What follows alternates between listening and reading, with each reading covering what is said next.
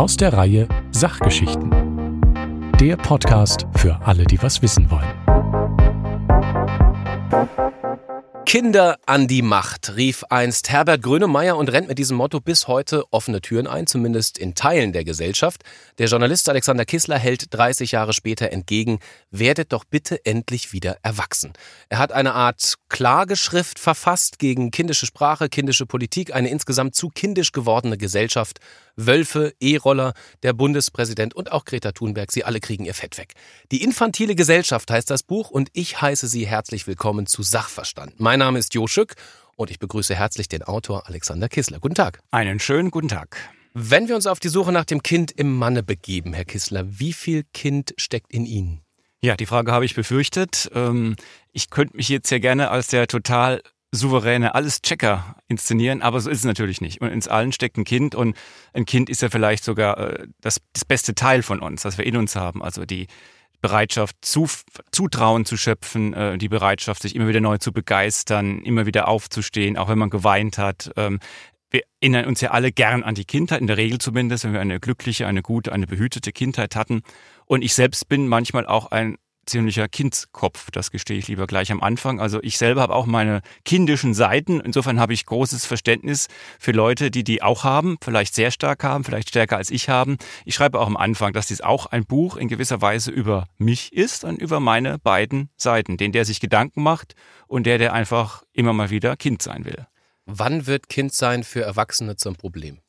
Naja, das ist ja die, die große Frage. Also zunächst mal darf natürlich im Rahmen der Gesetze jeder leben, wie er will. Da bin ich sehr dafür. Also es ist ein liberales Buch. Ich hoffe auch, es ist keine Klageschrift. Also es soll schon auch ähm, eine, eine heitere Fibel sein, sozusagen. Ähm, es wird dann, glaube ich, zu viel, äh, wenn man nicht mehr kindlich ist, und das ist man als Junger, als Heranwachsender, sondern wenn man als Erwachsener kindisch ist. Diese Unterscheidung ist mir ganz wichtig. Also kindisch sein können nur Erwachsene. Ich mache also auf keiner Seite dieses Buches Kindern einen Vorwurf. Das wäre ja völlig verkehrt, sondern es geht um Erwachsene, die meinen, sie könnten mit 30, 40, 50 sich noch so verhalten, wie sie sich als Kind vielleicht, vielleicht verhalten haben. Vielleicht waren sie da aber auch reifer als jetzt. Und ich wende mich gegen eine Gesellschaft oder eine, gegen, gegen eine bestimmte Tendenz in der Gesellschaft, dass man das Kindliche und damit auch das prinzipiell Unreife zum Leitbild erklärt. Da finde ich, wird es schwierig. Man muss schon als Erwachsener sagen, ich bin erwachsen, ich war gerne Kind, ich wünsche allen Kindern eine gute Kindheit, bin im Rahmen meiner Möglichkeiten bereit, mich dafür einzusetzen. Aber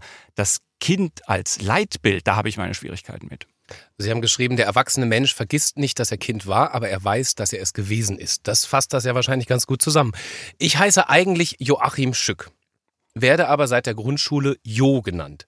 Ist das Kennzeichen für Infantilität? Sie spielen da auf ein, ein Kapitel von mir an, in dem ich mich etwas lustig mache über Herrn Josef Käser, der sich Joe nennt, und äh, Malu Dreier und andere, die dann, oder Ska Keller, die dann ihre Namen verknappen zu, äh, ja, zu lustigen Spielmagen. Das klingt dann alles wie eine Eismarke, an der man sich äh, gutieren kann im Sommer ich habe kein Recht, Leuten vorzuschreiben, wie sie sich nennen und wie sie gerufen werden. Nur manchmal habe ich den Eindruck, äh, aus Marketinggründen verkürzt man das, da will man schnittiger erscheinen, ähm, als man ist, da will man irgendwie betont jugendlich sein. Also ich finde jemand, der mit Anfang 60 unbedingt Joe genannt werden will, obwohl er sehr lange Josef hieß, der will einfach sagen, Mensch, ich bin eigentlich ein total dufter, toller Typ, ich bin echt Knorke, mit mir könnt ihr Pferde stehlen. Und das sind vielleicht falsche Hausmarken, wenn man an den Vorstandsvorsitzenden eines DAX-Konzernes denkt. Dann gehen wir mal einen Schritt weiter. Da steckt ja, das war jetzt quasi eine äh, anekdotische Evidenz, die Sie da beschreiben, aber Sie gehen ja tatsächlich in die Tiefe dieser Gesellschaft, um es mal mit Kant zu sagen. Aufklärung ist ja der Weg aus der selbstverschuldeten Unmündigkeit heraus. Sie sprechen derzeit dieser Gesellschaft Mündigkeit insofern ab, dass Sie sagen, es gibt einen lustvollen Verzicht auf Mündigkeit. Heißt das dann, dass diese Gesellschaft gar nicht aufgeklärt ist? Das ist eine sehr schwierige Frage. Also ich glaube, über die ganze Gesellschaft ist es immer sehr, sehr heikel, Aussagen zu machen, auch wenn mein Buch natürlich die infantile Gesellschaft heißt. Genauer wäre natürlich Infantilisierung, Tendenzen in der gegenwärtigen Gesellschaft unter Aber Sie sprechen oft von der Gesellschaft. Ja, das haben Sie korrekt gesagt. Das ist dann äh, zugespitzt, deswegen ist es ja auch ein aktuelles Debattenbuch und kein Fachbuch mit Fußnoten, wo ich natürlich liefern könnte. Ähm, ja, wir haben die Gefahr, in eine hinter die Aufklärung zurückzufallen. Das ist schon ein, eine Gefahr, die ich sehe. Wenn wir also zu sehr das Gefühl, dass er ein Teil von uns ist, ein wichtiger Teil, wenn wir aber zu sehr das Gefühl verabsolutieren, dann fallen wir hinter die Aufklärung zurück. Wenn wir also sagen, ähm, ein Gefühl hat immer recht. Ähm, fühl dich doch und wenn du dich gut dabei fühlst, dann machst du auch das Richtige und das hat dann keine Chance mehr durch irgendein Argument ausgenockt zu werden. Das halte ich für gefährlich. Also man muss als Erwachsener schon immer sagen, Gefühl ist wichtig, Gefühl ist ein Teil, aber im Zweifelsfall ist es nicht so, dass ein Gefühl ein Argument schlägt. Ein schlechtes Argument sollte untergehen gegen ein gutes Argument. Das nennen wir Aufklärung. Den eigenen Verstand gebrauchen. Sapere Aude, sehr schön, dass Sie das äh, gesagt und erkannt haben. Ähm, man muss den eigenen Verstand, also erstmal selber denken. Gerne. Ja, freut mich. man muss also den eigenen Verstand entdecken und man muss ihn aber auch entwickeln, entfalten. Und da sind manchmal, glaube ich, die Bedingungen heute schwierig. Klar, der Untertitel spielt einen auf Kant, da haben Sie recht, ja, ja. Was hat Peter Pan damit zu tun? Ja, äh, Peter Pan, das war für mich eigentlich das Interessanteste. Ich habe also damit angefangen, den Peter Pan ganz zu lesen. Ich kannte nur vorher Filme, Verfilmungen, Comic, äh, dann mit, mit Robin Williams diese eine Verfilmung. Und Peter Pan gilt ja, ist der Junge, der nicht erwachsen werden will. So. Und jetzt gibt es einige klügere Leute als ich, die haben schon vor mir gesagt, wir bewegen uns auf eine Peter Pan-Gesellschaft zu. Also aus Menschen, die nicht mehr erwachsen werden wollen. Die könnten es, sie wollten es nicht mehr erwachsen werden. Sie wollen nicht mehr erwachsen werden. Dann habe ich eben den Peter Pan ähm, genau gelesen und es ist eigentlich ein Buch für Kinder, nur insofern, als da Kinder mitspielen. Es ist eigentlich ziemlich brutal. Und diese, äh, diese Lost Boys, das sind also Jungs, ausschließlich Jungs, die sich auf eine Insel zurückziehen, weil sie von ihren Eltern vergessen worden sind, weil sie keine Elternliebe erfahren haben. Ganz traurig. Die sind aus dem Kinderwagen gefallen und die Eltern haben sie nicht eingesammelt, haben also gar nicht mal gemerkt, dass ihre Kinder fehlen. Furchtbar hartherzig eigentlich oder achtlos zumindest.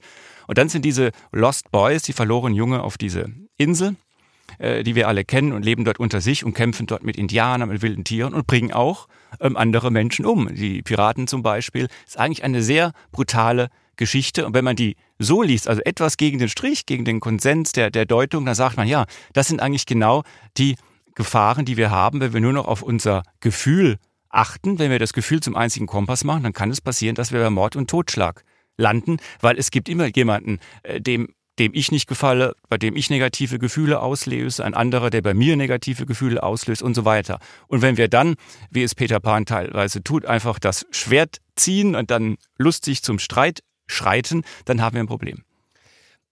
Die meisten unserer Zuhörer und Zuhörerinnen haben ja wahrscheinlich das Buch bis jetzt noch nicht gelesen, deswegen kann man mal ganz grob äh, zusammenfassen. Ähm, sie machen eine Art Parforce-Ritt durch äh, verschiedene Teile der Gesellschaft, durch die Politik, durch die Kirchen und sie irgendwann, beziehungsweise ganz am Anfang, landen sie bei den Tieren. Warum ist unser Umgang mit Tieren Ihrer Meinung nach kindisch? Ja, der Umgang mit Tieren sollte auch vernünftig sein. Und das heißt zunächst mal ganz einfach, Tiere sind keine Menschen. Man kann den Menschen nicht vorwerfen, dass sie Menschen sind. Und man kann den Tieren natürlich nicht vorwerfen, dass sie Tiere sind. So. Man versucht jetzt aber als Mensch in Tieren Eigenschaften zu entdecken, die wir als Menschen eigentlich alle schon haben. Es gibt also ein Buch, da ist die Rede von empathischen Wildgänsen, respektvollen Affen und nachsichtigen Moosen. Nachsicht, Respekt, Empathie. Dazu sollte jeder Mensch fähig sein, weil er Mensch ist, weil er das in sich spürt. Empathie für den anderen, Respekt vor dem anderen, Nachsicht mit den Schwächen der anderen vor allem. Und dann steigen wir eben hinab. Wir steigen hinab ins Tierreich, auch in die Welt der Amöben und Bakterien. Dann gibt es Bücher, die also sagen, was wir von diesen Tieren, Amöben, Pflanzen, Bakterien lernen sollen. Und das ist ein unreif, ein kindischer Umgang. Wir verwenden hier das Vehikel der Tiere, um ihnen menschliche Eigenschaften zu unterschieben, die wir eigentlich alle längst haben und die wir einfach auf menschliche Art und Weise entwickeln können. Was ist aber der große Unterschied zwischen Tier und Mensch. Tiere und vor allen Dingen auch Pflanzen haben nicht in der Weise des Menschen Verstand. Das heißt, wir begeben uns, indem wir die Tiere auf ein Podest stellen, in eine vorintellektuelle Phase und das ist wieder ein Prozess, der eigentlich gegen die Fortschritte der Aufklärung gerichtet ist. Und jetzt sprechen Sie über eine ähm, Tendenz und sie zerpflücken da auch lustvoll AutorInnen, die behaupten, die Menschen sollten mehr vom Tier lernen. Ich habe einen Namen mir rausgeschrieben, der heißt äh, Cy Montgomery, das ist eine Naturforscherin, glaube ich, die behauptet auch, das Schwein lehrte uns zu lieben, was das Leben uns gibt, selbst wenn es Schweinepampe ist. Das äh, spießen sie treffend auf, wie ich finde, und das ist auch lustig. Ähm, ich lerne daraus, die Frau hat ein schlechtes Buch geschrieben und vielleicht, das will ich ihr aber gar nicht unterstellen, hat sie sogar nicht mehr alle Tassen im Schrank. Wer weiß. Aber warum sind einige wirre Tierautoren für Sie der Beweis für eine infantile Gesellschaft? Naja, der Beweis sind nicht die Tierautoren. Der Beweis ist, dass, der Beweis nicht, aber mein starker Indikator ist, ähm, dass diese Bücher auf ein stark verbreitetes und wachsendes Interesse stoßen. Wären das jetzt also alles Bücher, die im Selbstverlag erschienen sind, nach dem Motto, ähm, ich kuriere mich selbst und ihr zahlt mich dafür oder schaut mir dabei zu, würde ich sagen, na gut, das hat es immer gegeben. Früher stand der Verrückte im Park, hat irgendwelche äh, Untergangsarien gesungen, heute verkauft er eben seine Einsichten in gedruckter Form oder in elektronischer Form. Nein, es ist ein großer, ein wachsender Markt. Gehen Sie mal in eine große Buchhandlung, da gibt's also Tiere, die Tische quellen über mit Tierbüchern, die sehr oft diesen Untertitel haben, lerne von dem Tier XY dies oder jenes, was du eigentlich als Mensch kennen solltest. Und wenn man eben in eine Buchhandlung geht und sagt, also wir haben hier jetzt ähm, äh, vier, fünf äh, Tische mit Büchern, lerne von den Bonobos glücklich zu werden. Und wenn man fragt, wo ist denn hier die Philosophie oder die allgemeinbildenden Lexika, dann wird man ins Eckchen sozusagen, in die Schmuddelecke verwiesen. Und da läuft, glaube ich, etwas falsch. Also ich glaube, das ist eine Art von Kompensationsliteratur, die skurril sein kann, die witzig sein kann, die aber, glaube ich, weit über ein weit größeres Gewicht hat in unserer Gesellschaft, als es unserer Gesellschaft gut täte. Und deshalb schreibe ich darüber. Ich habe nicht den Eindruck, ähm, wenn ich in eine Buchhandlung gehe, dass mir nur Tierbücher Nein, ins Auge nicht, springen. Aber, sehr viele. aber vielleicht, ja, vielleicht, ja. ich will das auch gar nicht, ja, ich will Ihren Eindruck gar nicht äh, verneinen, aber ich habe schon den eigenen Eindruck, dass wir zumindest gesellschaftlich und auch was so Bestsellerlisten mhm. und so weiter anbelangt, eher, äh, sagen wir mal, intellektuelle Sachbücher diskutieren als Tierbücher, auch in der öffentlichen Wahrnehmung. Ähm, von daher habe hab ich gar keine Angst und Sorge, dass die Tierbücher jetzt Überhand nehmen können. Warum Sie? Naja, Angst und Sorge Angst nicht, nicht. Sorge vielleicht. Also ist ein sehr großer Markt. Also Simon Montgomery war eine, ist eine Bestseller-Autorin, mhm. ist, hat, hat, deutsche Wurzeln, Amerikanerin, ist also große Bestseller-Autorin, ähm, schreibt ein Buch nach dem anderen in einem sehr, sehr guten, angesehenen Verlag, hat eine sehr große Leserschaft. Ähm, ich will das auch jetzt nicht ähm, über Gebühr über Gebühr dramatisieren, sage ich mal. Aber in der Summe denke ich schon, dass Bücher, die uns von unserem Intellekt wegführen, auf welchem Pfaden auch immer, sich besser verkaufen und besser nachgefragt werden, als Bücher, die Zutrauen haben zu unserem Intellekt und die sagen, komm, denk doch mal. Berti der Borkenkäfer. Was hat's mit dem auf sich? Das ist ja schön. Ja, das war eigentlich ein Zufallsfund. Das ist ein, ein das Tier einer Werbekampagne vom Naturpark Harz. Naturpark Harz heißt das. Und es ist ein Borkenkäfer. Und es gab da eben die große Debatte, ähm, ein Borkenkäfer ist ein Schädling. So steht es auch überall drin. Ich kann mhm. sich ändern, ein kleiner Schädling. Und der futtert sich eben durch die Bäume und dann bleibt von den Bäumen nur noch Mehl übrig. Also die Leute, die sich um den Wald kümmern, mögen eigentlich den Borkenkäfer nicht, weil er macht ja die Bäume kaputt. So. Es gibt die andere Fraktion und die sagt, ja, also Borkenkäfer brauchen wir unbedingt, damit wir den Wald renaturieren. Also wir sollen gar keinen menschlichen Einfluss mehr haben, soll renaturiert werden. In der Natur gibt es keine Katastrophen, sagt ein, eine Frau, die ich da zitiere. Ähm, und dann wird eben eine, wurde eben eine Willkommenskampagne für diesen Borkenkäfer Berti gestartet, nach dem Motto, wir freuen uns, dass du da bist, Berti. Und das ist in doppelter Weise infantil. Zum einen wird ein Schädling, er ist einer, äh, zu einem Comic-Helden aufgeblasen, ein bunten, lustigen. Aber Friedrich die Forelle auch. Friedrich die Forelle auch. Wolfgang der ja. Wolf, glaube ich auch. Oh, Sie haben es exakt gelesen, ja, das so, ist, ist richtig. Als, ja. Man ja. könnte ja auch andersrum argumentieren, ja. sagen, das ist vielleicht einfach der Versuch, äh, kindgerecht ein Ökosystem Wald zu erklären. Das ist richtig, wenn man es erklärt, ist da auch gar nichts gegen einzuwenden. Nur erstens, es richtet sich meines Wissens nicht nur an Kinder, sondern auch an Erwachsene. Und ob man da mit diesen kindlichen Formen richtig angesprochen wird, ist meine Frage. Zum anderen war es ja eine eindeutige, ja, eine Willkommens Willkommenskampagne, muss man schon sagen. Wir freuen uns, dass du da bist. Bertie, du Borkenkäfer. Mhm. Ja. Und das hat natürlich dann äh, große Verstörungen ausgelöst, weil er eben doch ein Schädling ist. Und etwa, etwas erklären und etwas Applaus spenden sind ja schon zwei Paar Stiefel. Ich muss allerdings dann, da geht die Geschichte hier aus, zur Ehrlichkeit sagen, die Kritik nahm dann überhand und Anfang dieses Jahres hat man sich dann von diesen Comicfiguren ähm, getrennt. Und es wird dort weiterhin in einem Teil des Naturparks Renaturierung betrieben, aber diese Werbekampagne gibt's nicht mehr. Das liegt natürlich auch daran, dass äh, viele Waldbesitzer sich dagegen gewehrt haben. Da gab es großen Protest. Exakt. Können Sie auch den Gedanken nachvollziehen, dass man sagt, na Mensch, Waldbesitzer, wenn ihr euch von einer Comicfigur äh, beleidigt fühlt, seid ihr dann nicht eigentlich die Infantilen? Das ist ein schöner Gedanke, ja.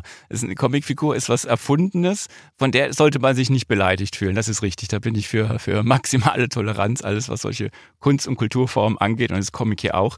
Ich glaube, es ging einfach darum, dass in diesem Fall das ja, gewissermaßen mit, mit staatlichen Mitteln eine Kampagne bezahlt wurde, um einen Schädling zum Helden des Waldes emporzuschwindeln, unter dem de facto Waldbesitzer und Teile der Waldpfleger zu leiden haben. Ich glaube, darum ging es eher. Und wie gesagt, Teile werden ja nach wie vor renaturiert, aber diese übertourige Werbung, die hat man eingestellt. Wolf, der Wolf spielt auch eine große Rolle. Es gibt, glaube ich, ein eigenes Kapitel über den Wolf, das Verhältnis zwischen Wolf und Mensch. Da geht es Ihnen um ganz, ganz ähnliche Vorwürfe, nämlich, dass man, dass man das ein viel zu menschliches Verhältnis zum Wolf aufbaut oder den Wolf vermenschlicht, ihm ähm, Gefühle zuschreibt, die er nach allem, was wir wissen, nicht hat, weil er nämlich ein Tier ist und kein Mensch. Ähm, so weit, so banal eigentlich. Jetzt habe ich, jetzt schreiben Sie an einer Stelle, ähm, Weder sollte er blind abgeschossen noch blind bejubelt werden. Und das, diese Analyse teile ich absolut. Ähm, schreiben Sie vollkommen zurecht. Taugt dann der Wolf als Symbol für die Infantilisierung? Naja, es ist wie immer, es ist äh, die, die Frage nach der Dosis entscheidet, ob es ein Gift ist oder eine Medizin. Und wir hatten eben bis ins 19. Jahrhundert hinein, ich zitiere da was aus dem bremischen Tierleben, war natürlich äh, der Wolf der Böse. Also ihm wurden dann ganz schlimme Eigenschaften angedichtet, ähm, List, Hintertücke, Blutrausch etc. Eigenschaften, die natürlich auch nur ein Mensch hat. Und die hat man auf den Wolf als Tier völlig falsch projiziert. Das war die eine Gefahr einseitig falsch. Heute sind wir in vielen, vielen Büchern und die Wolfsliteratur boomt, die Wolfsbewegung auch, ich zitiere ja den Nabu, ähm, sind wir auf der anderen Seite. Also der Wolf ist gewissermaßen sakrosankt, weil er eben, so heißt mein Kapitel auch, tapfer, wild und kompetent ist. Man kann von ihm also Wolfsmedizin lernen, wie man wieder gesund wird, man kann sein inneres Selbst finden, man kann flache Hierarchien lernen, wenn man die Struktur im Rudel genauer nachvollzieht etc. pp. Und es gibt ja auch dann äh, diesen Satz, den wir dann auch immer wieder hören, ja, nicht der Wolf ist das Problem, sondern der Mensch und wir müssen uns darauf einstellen. So, und ich würde einfach sagen, wir sollten uns abgewöhnen, Tiere nach moralischen Kategorien zu bewerten. Weder war der Wolf damals ein böser Mensch, noch ist er heute der beste Mensch, den es gibt. Er ist und bleibt ein Wolf. Er, er sucht nach Futter, er sucht nach Nahrung, er bewegt sich mit seinem Rudel fort. Der Mensch stellt sich darauf ein, aber er muss ihn nicht beklatschend willkommen heißen und vor allen Dingen, er ist nach wie vor ein Raubtier. Es gibt nach wie vor, wenn auch wenige, aber es gibt nach wie vor Zusammenstöße zwischen Mensch und Tier. Und wenn wir dort also zu sehr uns wie ein Kind verhalten, also mit kostenlosen Sofortvertrauen auf den sich nahenden Wolf reagieren, kann das unter Umständen eine Gefahr sein für den Menschen. Und diese Gefahr sehe ich eben, wenn wir zu sehr moralisch auf die unbelebte Tierwelt schauen. Letzten Endes ist, um Nietzsche zu zitieren, die Tierwelt eine Welt jenseits von Gut und Böse. Unbelebt äh, stimmt natürlich nicht stimmt ganz. nicht, unbelebt stimmt nicht. Nee, das war aber, falsch. Das, ja, das, war, das war ein falsch. Versprecher. Ja, das war ein Versprecher. Ähm, Sie ja. sagen aber selber, diverse Behörden und Mhm. sogar der Gesetzgeber gehen eigentlich Ihrer Meinung nach mit der nötigen Differenzierung an die Sache, was den Wolf betrifft. Neuerdings ja. Daraus höre ich, es ist nicht alles verloren. Es ist nicht alles verloren, nee. Und ich habe ja auch noch gerade noch hineinbekommen, kurz vor Toresschluss bzw. Redaktionsschluss, eine neue Novelle. Novelle wurde ja beschlossen und verabschiedet, Bundestag und Bundesrat, äh, was die, was die, den Umgang und die Entnahme sagt also das Abschießen von Wölfen angeht. Da hat sich was geändert. Das finde ich auch. Da hat man einen realistischen Mittelweg gefunden. Also weder soll der Mensch da seiner seiner Tötungslust frönen, noch soll er sich auf den Boden legen und warten, dass er abgeschleckt wird vom Wolf. Aber die Wolfsfreunde, die genauso stark wachsen, und ich habe ja da eben den Schauspieler Andreas Hoppe zitiert, der eben auch Wolfsbotschafter ist. Früher beim Tatort, ja. Früher beim Tatort, habe immer sehr gemocht, also Mario Kopper, ne, der Genau. SWR-Tatort, ja. Ähm, oder auch Robert Habeck, der mit seiner Frau zusammen viele, viele Wolfsbücher geschrieben hat. Und dort ist immer, der Wolf hat zwar eine gewisse Gefährlichkeit, aber er ist dennoch immer lauter, integer, edel. Und das sind eben Eigenschaften, wenn wir die zu sehr auf die Tiere projizieren, verlieren wir, glaube ich, den Blick auf das, was uns als Menschen auszeichnen sollte. Wir sollten also ab und zu auch mal wieder als, als, als Gegengift äh, das Dschungelbuch lesen. Da sind die Wölfen nämlich böse und nicht nur gut. Und dann treffen wir uns vielleicht irgendwo in der Mitte im neutralen Wolf. Ist gebongt. Ähm, ich gehe jetzt einfach mal durch diverse Beispiele durch, um einfach zu verstehen, ähm, äh, wie sie ihre These aufbauen und, und, und was, was, ihre, also was ihre Begründungen auch sind. Peter Sellers ist mir ins Auge gestoßen. Ins Auge gestoßen, auch ein toller Satz. Der berühmte Opernregisseur, der 2019 war das, glaube ich, in Salzburg bei den Salzburger Festspielen eine viel zitierte, bemerkenswerte Eröffnungsrede gehalten hat. Da ging es um den Klimawandel. In Ihren Augen war das auch kindisch. Inwiefern? Ja, also ich liebe die Salzburger äh, Festspiele. Ich zitiere auch eine Rede von UNESCO, die also mich sehr beeindruckt hat aus den 70er Jahren, der Zeit des Kalten Krieges. Also er ist ja sehr für Dialog und Frieden, ähm, Frieden plädiert hat. Ich war selber ja eine Weile äh, Theaterregisseur, also nicht Opern, aber Schauspieltheaterregisseur. Also ich habe zunächst mal ein riesengroßes Herz für alle Künstler und Äußerungen von Künstlern und Haben Sie mal was Kultur. von Sellers gesehen? Ähm, es kann sein, dass ich mal was im Fernsehen gesehen habe. Ja, live nicht, nee. Okay, Ja, aber es soll ja, jetzt nicht unser ja, Thema sein. Ja, ja. Ähm, ja, und er hat eben diese Rede gehalten und die fand ich einfach in ihrer, sie war einfach sehr, soll ich sagen, infantil insofern, als er auch gesagt hat, ähm, diesen Spruch finde ich einfach nicht sehr sinnvoll. Liebe Eltern, hört auf eure Kinder. Natürlich soll man Kinder ernst nehmen, selbstverständlich. Ich fange ja an mit, mit, mit Jean-Jacques Rousseau, der sagt, achtet die Kinder, liebt die Kindheit, genau mein Punkt.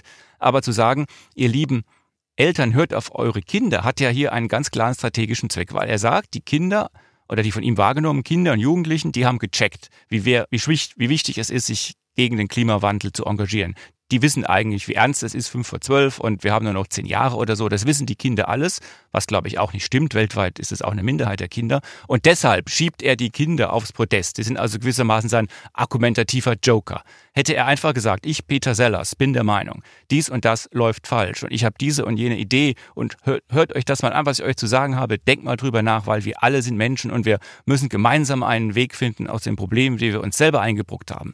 Das wäre eine erwachsene Art zu gewesen, dieses Thema zu behandeln. Hätte ich gesagt, d'accord, kann man zustimmen, kann man ablehnen. Aber zu sagen, ähm, die Lage ist deshalb so schlecht, weil die Eltern nicht auf die Kinder hören und die Kinder wissen alles schon, die Kinder sind eine homogene Gruppe, stehen gewissermaßen diametral den Erwachsenen, die auch homogen sind, gegenüber und man muss einfach alles machen, was die Kinder sagen. Nein, das ist kindisch, das überfordert auch Kinder natürlich. Man kann jetzt ja nicht einfach ähm, Zwölfjährige ins Parlament setzen und die über Gesetze abstimmen lassen. Da wird alles gut, da wird erstmal nichts besser. Vielleicht wird manches besser, aber es wird nicht alles besser.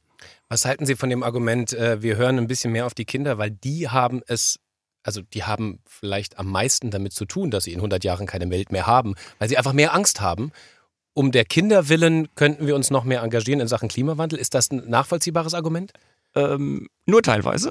Warum? nur teilweise. Nun ja, weil zum einen Angst ist nie ein guter Ratgeber, das finde ich. Also wenn man in einer Angstgesellschaft lebt und teilweise wird es ja überschneidet sich das mit der infantilen Gesellschaft. In der Angstgesellschaft ist das immer schlecht. Und diese Szenarien, ich habe auch ein paar Zitate drin, ähm, wir haben nur noch zehn Jahre oder in 100 Jahre gibt es die Erde nicht mehr. Das ist einfach, das sage ich jetzt mal Quatsch. Die Erde wird es natürlich in 100 Jahren noch geben, wird es auch in 1000 Jahren noch geben. Die Frage ist, in welchem Zustand. Und die Frage ist vielleicht, was wird in 10, 15.000 Jahren der Fall sein. Selbstverständlich. Aber zu sagen, wir haben ein ein, ein Universum von begrenzter, aber doch sehr, sehr großer, ähm, oder ein Planeten, muss man sagen, ein Planeten von sehr langer, aber doch eindeutig endlicher Existenz. Und deshalb müssen die, die innerhalb dieser langen Spanne einen Wimpernschlag länger leben, also die Kinder, die also nur 80 Jahre haben, statt wie Erwachsenen 20, 30, 40, sofort als wichtigere Ratgeber an die Macht gelassen werden. Das halte ich für falsch. Das müssen wir alle uns drüber aussetzen, mit auseinandersetzen. Es gibt vernünftige Kinder, es gibt dumme Kinder, es gibt dumme Erwachsene, es gibt vernünftige Erwachsene. Also lasst uns bitte, glaube ich, etwas mehr aufs Argument schauen und auf die Menschen, die wir alle sind. Wobei ich, äh, ich habe die Rede auch äh, mitverfolgen können damals, nicht gedacht habe oder ihm unterstellen wollte, dass er gesagt hat, Kinder an die Macht auf die Kinder hören. Also ich glaube, da könnte man vielleicht differenzieren. Aber ich, ich ja, gehe mal, kann man, klar, ich, klar. Ich gehe mal da eins weiter. Es gibt eine Stelle, da habe ich mich gefragt, warum der Kissler? Warum, warum macht er das? Ähm, Folgendes, Sellers Rede, ähm, Sie zitieren ja auch Sellers, äh, Frauen, sagt Sellers, sollten als Partner auf Augenhöhe die Möglichkeit haben, selbstbestimmt zu entscheiden, ob und wann sie Kinder bekommen. Das allein wird schon eine weitreichende Wirkung erzielen. Äh, Hintergrund Klimawandel. Da geht es, wenn man es positiv unterstellt, um Selbstermächtigung und Selbstbestimmtheit der Frauen, die als angenehmen Nebeneffekt auch äh, positiven Einfluss aufs geringere Bevölkerungswachstum hätten. Sie lesen daraus, Sellers appelliert, ähm, das Klima zu retten durch Gebärstreik. Ist das eine zulässige Zuspitzung? Ja, das kann ich, ich kann jetzt schlecht über mich selbst zu Gericht setzen. In Ihren Augen Aber wenn Sie, nicht. Wenn Sie, wenn Sie es so hören, würden Sie sagen, ja Mensch, der Stück hat recht, das ist jetzt ein bisschen, ah, das ist jetzt ein bisschen arg. Ich möchte mal meinen Text lesen. Habe ich das wirklich so geschrieben? Ja, ich habe das in der Form geschrieben. Ja. Sie werden mich da auch korrekt zitieren. Ähm, es gibt einfach diesen Gedanken, das Klima retten durch Gebärstreik. Wir haben zurzeit gerade in Berlin eine Kampagne, ich weiß gar nicht für was, sehen Sie mal, ich weiß gar nicht für was.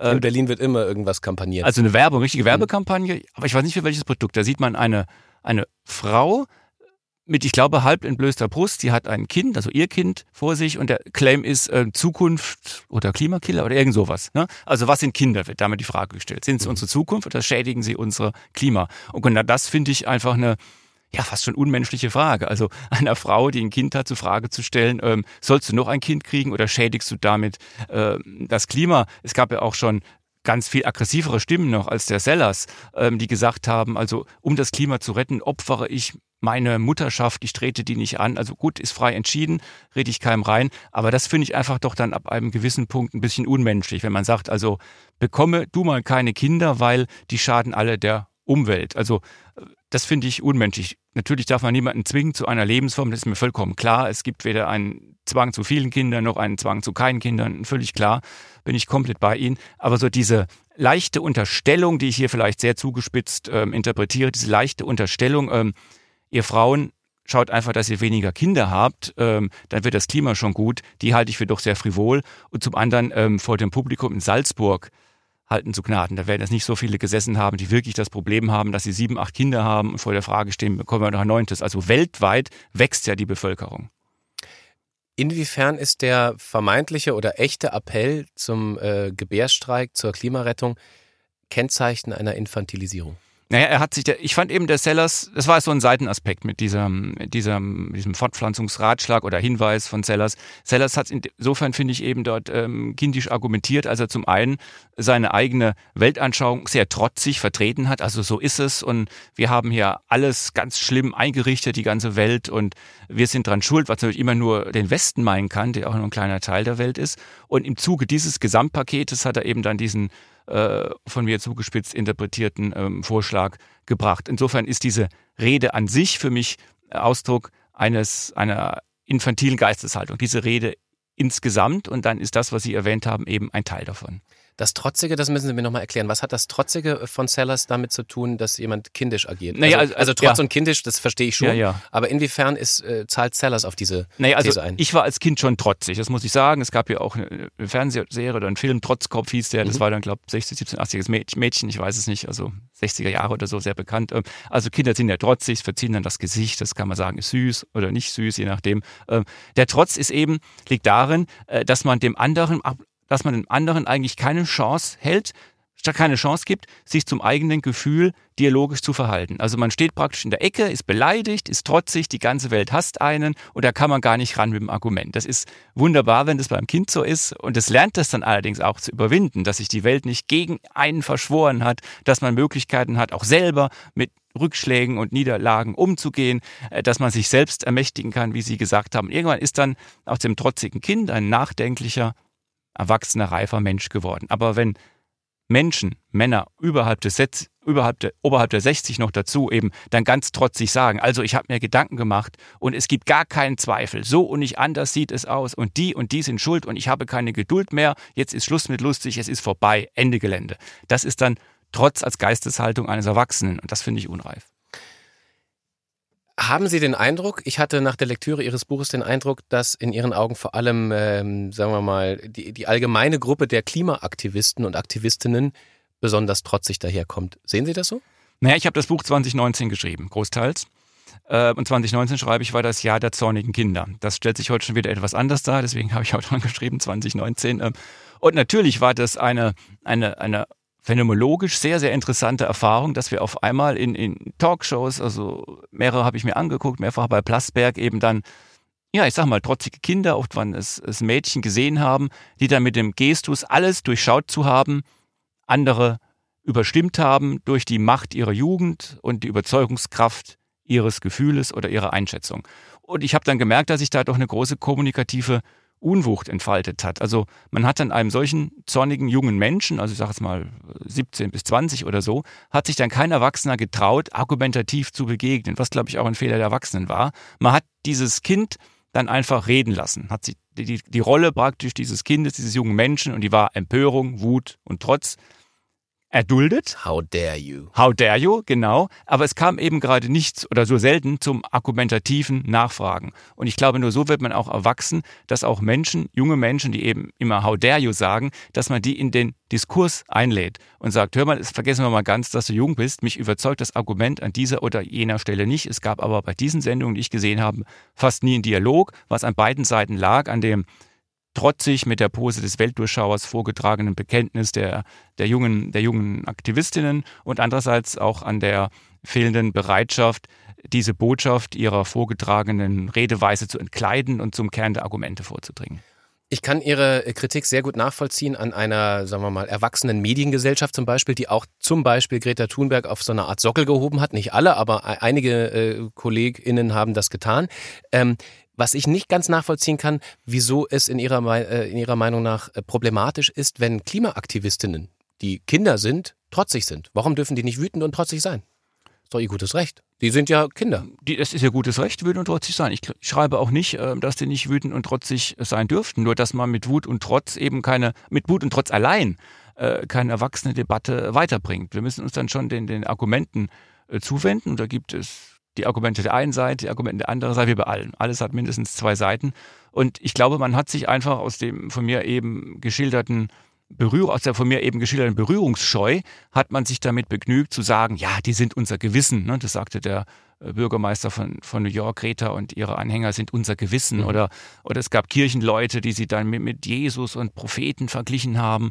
Und das tut natürlich keiner Sache gut. Wenn man also erst erscheint ein neues Phänomen, das erscheint als, als wütend und trotzig und was auch immer und darf auch so sein.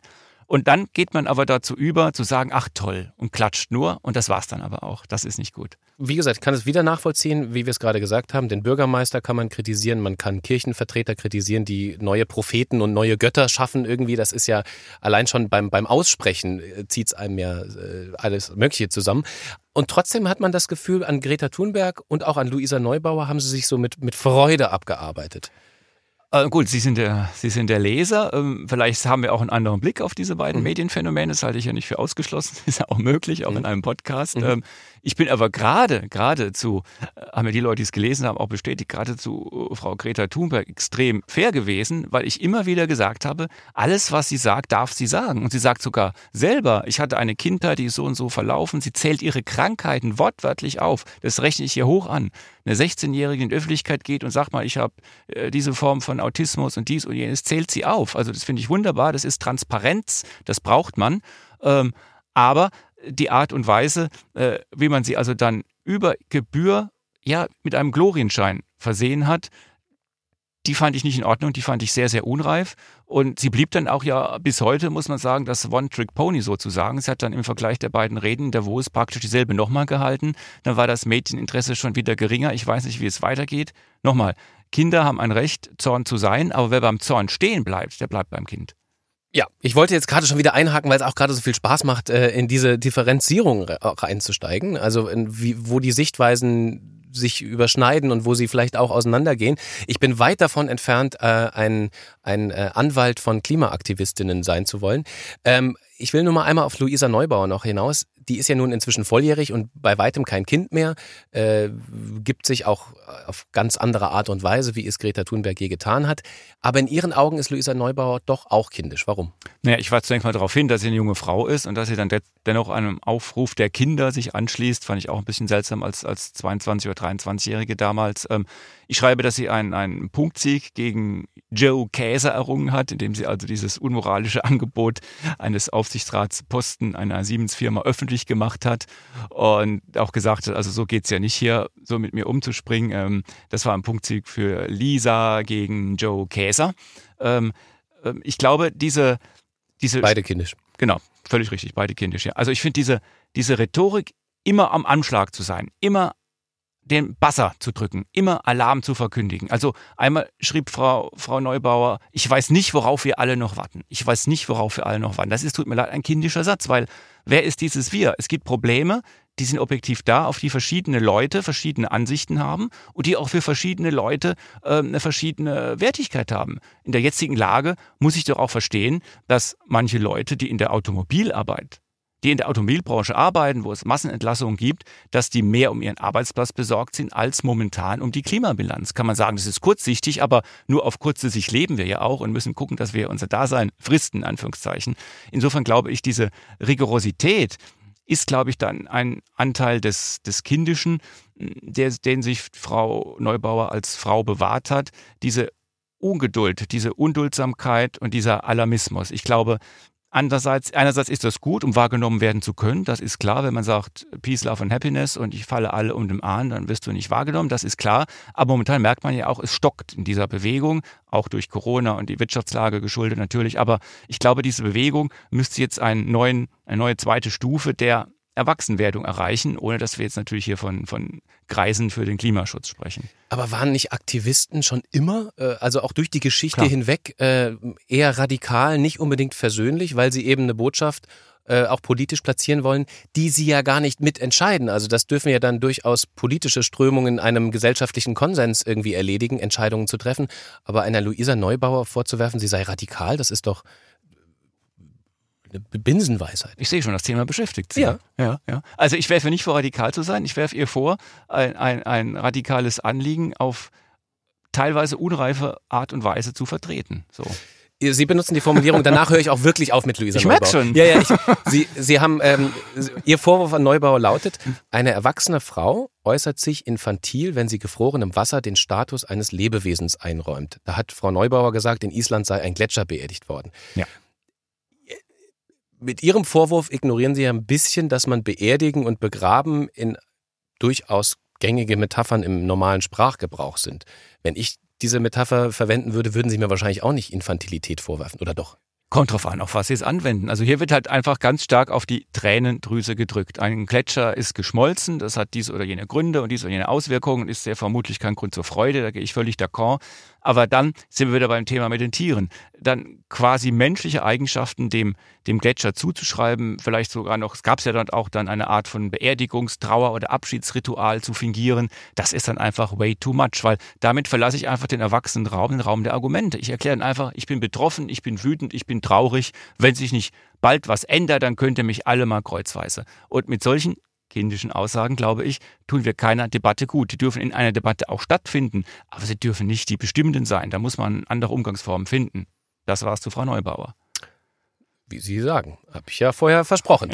Ähm, wenn wir mal ein bisschen versuchen, die, sagen wir mal, die Grenzen äh, oder Ihre Grenzen der Infantilisierung einzugrenzen. Also Sie, Sie, Sie ähm, äh, sprechen über Sprache, über Politik. Ich habe es erwähnt, Freizeitvergnügen, zum Beispiel Bubble-Fußball, nehmen Sie als eine als ein Beispiel dafür, dass vielleicht in Sachen Freizeitvergnügen das eine oder andere in Richtung Kindischkeit läuft. Gibt es das Wort Kindischkeit? Wie heißt denn Infantilisierung auf, im, auf echtem Deutsch?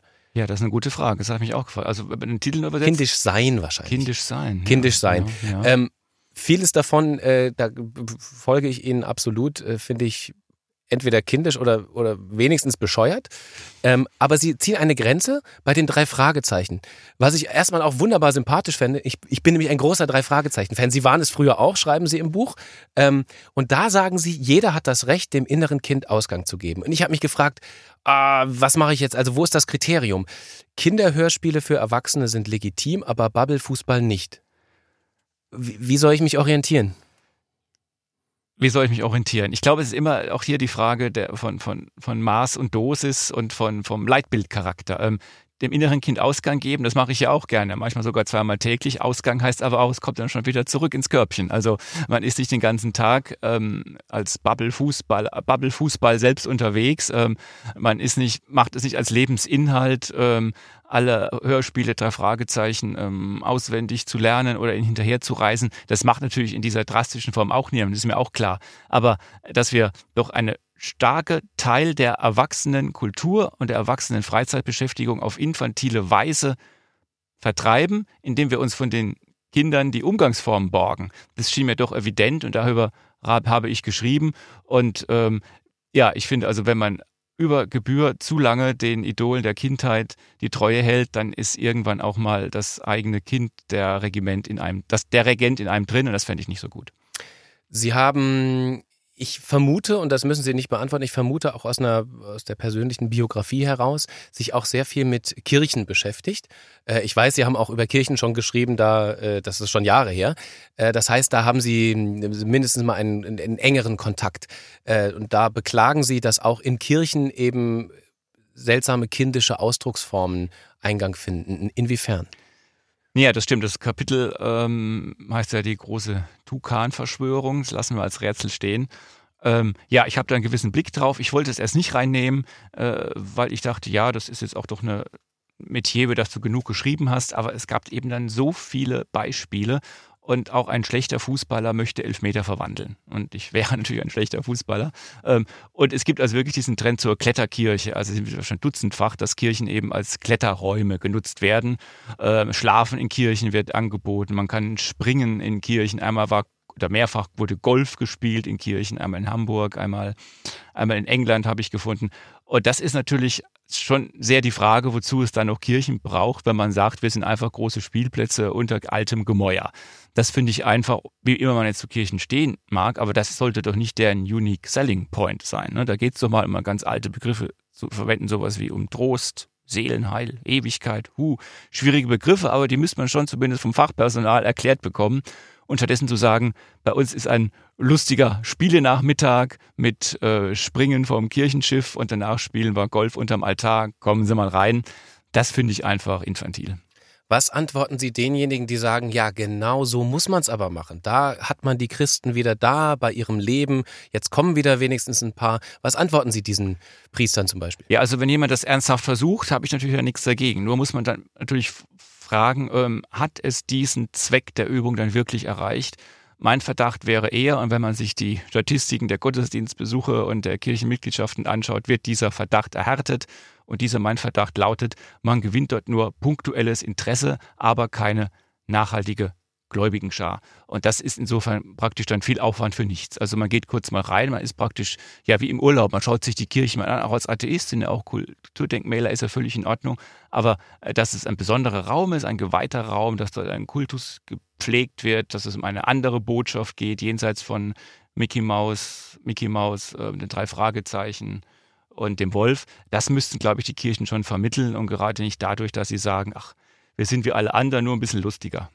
Vorsicht mit den drei Fragezeichen in einem Atemzug mit Mickey Mouse. Da, da bestehe ich drauf auf eine Differenzierung. Wir können das rausschneiden, ja.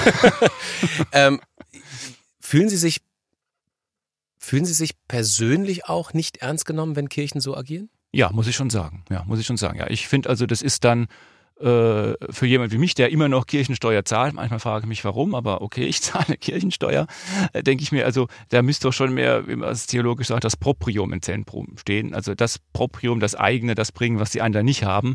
Und wenn ich dann lese, ähm, Kirche XY freut sich, dass also irgendein Promi jetzt äh, eine Bibel gestaltet hat und die Pressekonferenz in der Kirche stattfindet oder dass man in der Kirche ähm, ja Golfspiele hat oder dass man an, nach der offenen Kirchen dort irgendwelche lustige Veranstaltungen hat, dann sage ich mir, mein Gott, dafür waren doch die Kirchen mal nicht gebaut. Und wenn ihr mit der eigentlichen Botschaft nicht durchdringt, dann solltet ihr es vielleicht Lassen. Nicht lassen, ja.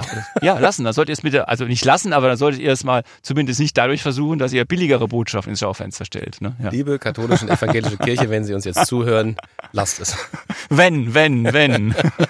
Ach stimmt, da war noch eine Kondition ja, davor. Genau. Ähm, es gibt einen, einen Absatz, ähm, nachdem wir viele Beispiele gehört haben, ähm, da bringen Sie nochmal viele verschiedene Beispiele auf ein Tableau da bin ich ein bisschen auf der Suche nach dem gemeinsamen Nenner, beziehungsweise mhm. frage Sie, ob das wirklich vergleichbare Dinge sind. Da reden Sie über äh, wieder Bubble-Fußball. Mhm. Sie reden über, vorher hatten Sie über politische Korrektheit gesprochen und die Safe Zones, die es zum Beispiel an amerikanischen Universitäten gibt, als Beispiel für eine mutmaßlich überzogene politische Korrektheit. Sie sprechen von einer Gesellschaft der Kuscheltiere und äh, vorher wurden noch die Roller, die E-Roller ins Korn genommen. Äh, wie gesagt, drei Fragezeichen hatten wir auch schon und dann, äh, da wird alles recht vermischt. Was ist der gemeinsame Nenner? Oder beziehungsweise sind diese Dinge alle gleich schlimm in Ihren Augen? Nein, da gibt es natürlich Unterschiede und man kann ja auch bekanntlich nur das Unterschiedliche vergleichen. Einen gemeinsamen Nenner gibt es natürlich. Ich spreche einmal von einer Gesellschaft der Ich-Könige. Gesellschaft der Ich-Könige. Und das ist, glaube ich, der, äh, der gemeinsame Nenner. Dass also ein, ein kleiner König Kallewirsch, gab es in meiner Kindheit nur auch so eine Fantasiefigur, ähm, dass wir uns also als Ich-Könige unseres Lebens gerieren, dass wir meinen, unser Gefühl sei der unumschränkte Herrscher. Und das ist der, das verbindende Element. Also wenn ich jetzt gerade Lust auf das hier habe, dann muss ich aber sofort eine Gelegenheit haben. Die anderen müssen mir Gelegenheiten schaffen und ich will auch Applaus dafür. Ne? Also wenn ich jetzt hier mich von A nach Z bewege auf dem E-Roller, dann ist es nicht nur eine Fortbewegung, sondern ich habe damit auch eine ganz tolle Botschaft und für die will ich bitteschön Applaus haben. Ne? Ich spreche jetzt, glaube ich, gar nicht über die Veganer, aber da hat man manchmal auch den Eindruck, die sind vegan, damit sie einen dann erzählen können, was für tolle Menschen sie sind. Also wenn solche... Da werden jetzt viele Veganer sagen, ja, natürlich gibt es die, aber das ist natürlich eine Minderheit. Da habe ich keine Zahlen zu, vielleicht ist es eine Minderheit, ja. ja. Also, äh, ich sage immer, früher hieß es Analogkäse, heute heißt es vegan. Aber Klammer zu, darum geht es hier nicht. Es geht um Ich-König, also da, wo das Gefühl absolut Liebe Veganer, E-Mail at sachverstand.de. ich freue mich. Ja, Sie müssen die dann alle lesen. Ähm, ja, also diese Gesellschaft der Ich-Könige und das ist, glaube ich, das Verbinden. Also auch diese Safe Spaces in Amerika. Ich zitiere den amerikanischen Schriftsteller Brett Easton Ellis, der wissen wird, wovon er schreibt. schreibt. Ich habe da jetzt keine Studien in amerikanischen Unis gemacht, aber die Zitate sind ja ähm, belegt. Ähm, also das sind die Gesellschaft der, der schnell beleidigten Ich-Könige, der sofort beleidigten, derer, die sagen, da ist mein Gefühl und mein Gefühl hat recht und mit einem Gefühl kann man nicht rechten. Das stimmt ja auch. Wenn einer sagt, ich bin traurig, mir tut was weh, ich bin jetzt beleidigt, dann kann ich erstmal nicht sagen, ja, es tut doch gar nicht weh. Das stimmt. Aber ich verlasse da eben in dem Moment den Raum des Diskurses, des Austausches, der Argumentation. Das ist eine Sonderzone, die ist völlig in Ordnung, die ist normal, die ist menschlich. Wenn wir aber sagen, ähm, Platz da, hier komme ich, sei es eben den Berghang runter oder auf dem Roller, ich bin ein ganz toller Typ, ihr müsst mir alle Platz machen und ich habe heute Morgen so schlecht geschlafen und ich muss euch das noch sagen. Wenn wir also sein Ich distanzlos der vor den anderen auch ausbreitet, das schreibe ich auch, dann ist es auch ein bisschen infantil, weil Erwachsensein heißt auch immer Distanz zu ertragen, Distanz zu anderen. Wir sind uns nicht alle gleich nah, aber auch Distanz zu sich. Wir sind nicht in jedem unserer Augenblicke publikationsfähig. Also das publizierte Ich hat ja auch eine gewisse Form. Und einfach das Ich, sage ich mal, ähm, hinaus zu feuern, hinaus zu schießen, egal wie wir uns gerade befinden, dem anderen gewissermaßen zu belästigen mit unserer jeweiligen Befindlichkeit, das finde ich eben infantil. Bei der politischen Korrektheit, und darüber haben wir nun in Deutschland in den letzten Monaten und Jahren wirklich äh, ausgiebig diskutiert. Es gibt immer wieder Empörungsbeispiele, die auf der einen oder anderen Seite undifferenziert ausgehandelt werden. Nehmen wir mal den Begriff neutral. Ich versuche ihn jetzt mal wirklich von seinem Kampfbegriff äh, Mantel zu befreien. Politische Korrektheit will ja eigentlich erstmal Minderheiten schützen und damit eigentlich eine Gesellschaft ganz im Zeichen der Aufklärung vielleicht sogar ein Stück weiterbringen. Sie nennen aber die Beispiele, wo das Gegenteil eintritt, nämlich eine unaufgeklärte Gesellschaft. Wie meinen Sie das? Ja, es kann eben beides sein. Wenn man also rein vom Wortsinne wäre natürlich politisch Korrektheit eine Redeweise, die korrekt die Dinge benennt. Also sachangemessen, würde man sagen. Adäquat, sachadäquat. Mhm. Da wäre ich natürlich auch sehr dafür. Das ist ja klar. Nicht alles über einen Leisten scheren, differenzieren, das gehört ja gerade zum Erwachsensein dazu. Ähm, das ist richtig. Insofern sehe ich jetzt auch nicht die politische Korrektheit, über die es ja zu Recht als Unrecht sehr viele Bücher schon gibt, als Hauptstoßrichtung meines Buches. Aber sie spielt schon eine Rolle. Das ist richtig. Man kann die, äh, die, die politische Korrektheit eben so weit treiben, dass wir uns eigentlich nicht mehr verständigen können weil dann jeder Einzelne so speziell ist, dass man ihm eigentlich gar nicht mehr gerecht werden kann und dass man von außen gar nicht die unfassbare Kostbarkeit dieser einzelnen Seins Daseinsform ähm, begreifen kann. Das stimmt abstrakt natürlich schon, jeder ist einzigartig, aber das heißt doch nicht, ähm, dass jeder verlangen kann, dass über ihn in einer sehr einzigartigen Weise gesprochen werden kann, deren Kriterien ein Außenstehender wenn es ganz extrem wird, letzten Endes gar nicht begreifen kann. Also ich sehe ja die Gefahr, wenn wir so ein gewisses Maß hinaus betreiben, dass wir eben diffundieren, dass wir auseinanderbrechen in verschiedene unverbundene Kreise. Also wir haben ja solche, Aus, solche, solche Formen dann gehabt, wo es dann hieß, ja, was weiß ich, ähm, ein Mann soll keine Frau darstellen, ein, ein Weißer keine, keinen Schwarzen, ein Schwarzer keine Weiße und so weiter. Also dass wir sagen, wir stellen die Betroffenheit über die, die Qualität. Und das finde ich dann schon schwierig. Ich finde es auch schwierig, wenn man sagt, ähm, es ist immer der andere, der entscheidet, ähm, was du verbindest mit deinen Redeabsichten. Also der andere durchschaut mich, der über mich urteilen kann, du redest falsch. Es gibt heute Begriffe, die wir alle Gott sei Dank nicht mehr verwenden. Und diese Art von politischer ähm, Korrektheit befürworte ich. Aber es gibt eben auch Fälle, wo es über das Maß hinaus geht. Und da ist, glaube ich, das Antriebs, der Antriebsmotor durchaus ein, ein kindisches Verhältnis zu sich selbst und zu anderen. Man will einfach nicht kritisiert werden. Wir beide könnten uns jetzt sicherlich noch stundenlang über die Ausformungen der politischen Korrektheit unterhalten, aber Sie haben es selber schon gesagt, in Ihrem Buch ist das gar nicht der Fokus. Es ist, äh, spielt eine Rolle, aber nicht die Hauptrolle. Es ist nicht nur eine Peter Pan-Gesellschaft, sagen Sie, es ist schlimmer noch eine Rumpelstilzchen- und Suppenkasper-Gesellschaft geworden. Bin ich ein Suppenkasper? Ich kenne sie zu wenig. Ähm, ja, also ein Rumpelstilzchen ist klar, das ist das trotzige Kind, das aufstampft und sagt, ähm, ähm, das so und so ist es und das will ich und die Welt muss mir zu Füßen liegen und mir gehorchen und der Suppenkasper, nein, meine Suppe esse ich nicht, ist auch das trotzige Kind. Also wenn man Sachen ähm, habituell, rituell ablehnt, wenn man sich weigert, sich mit ihnen auseinanderzusetzen, weil man befürchtet, äh, sie können einen kränken, weil man dem anderen Böses unterstellt oder weil man selber meint, alles schon begriffen zu haben, dann ist man Suppenkasper. Also wenn man den anderen nicht an sich ranlässt, weil man in der, weil man sich selber eigentlich für jemanden hält, der alles schon begriffen hat. Das ist dann der, die Suppenkasper Kasper Gesellschaft, die Gesellschaft der Ich-Könige. Ich glaube, sie sind es nicht.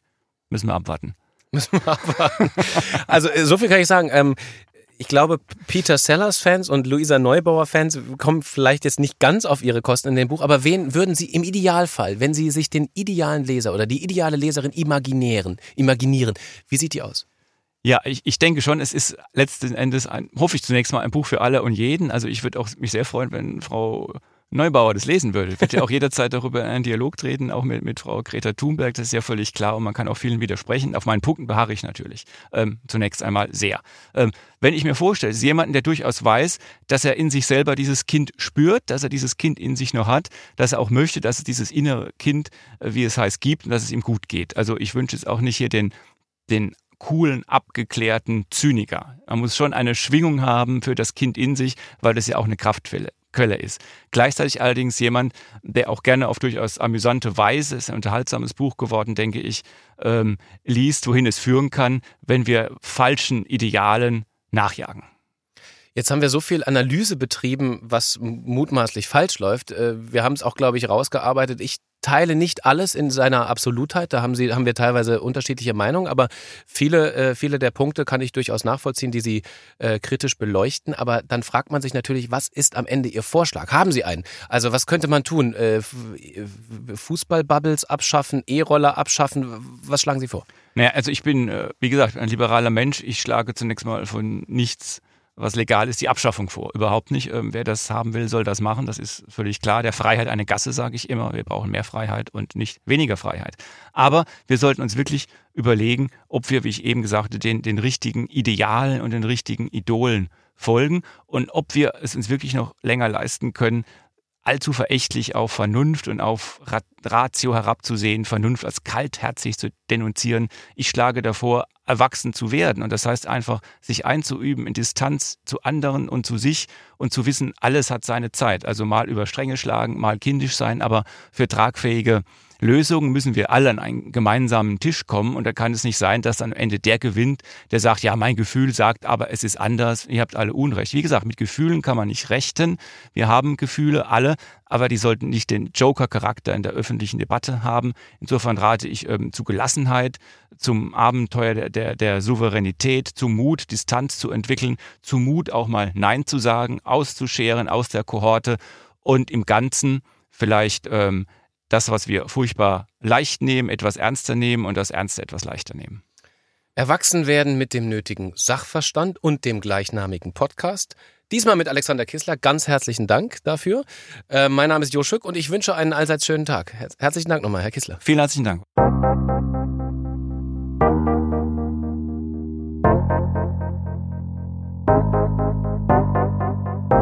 Das war Sachverstand, der Podcast für alle, die was wissen wollen. Mehr zum Thema dieser Folge lesen Sie im Buch Die infantile Gesellschaft Wege aus der selbstverschuldeten Unreife. Erschienen bei HarperCollins und überall erhältlich, wo es Bücher gibt.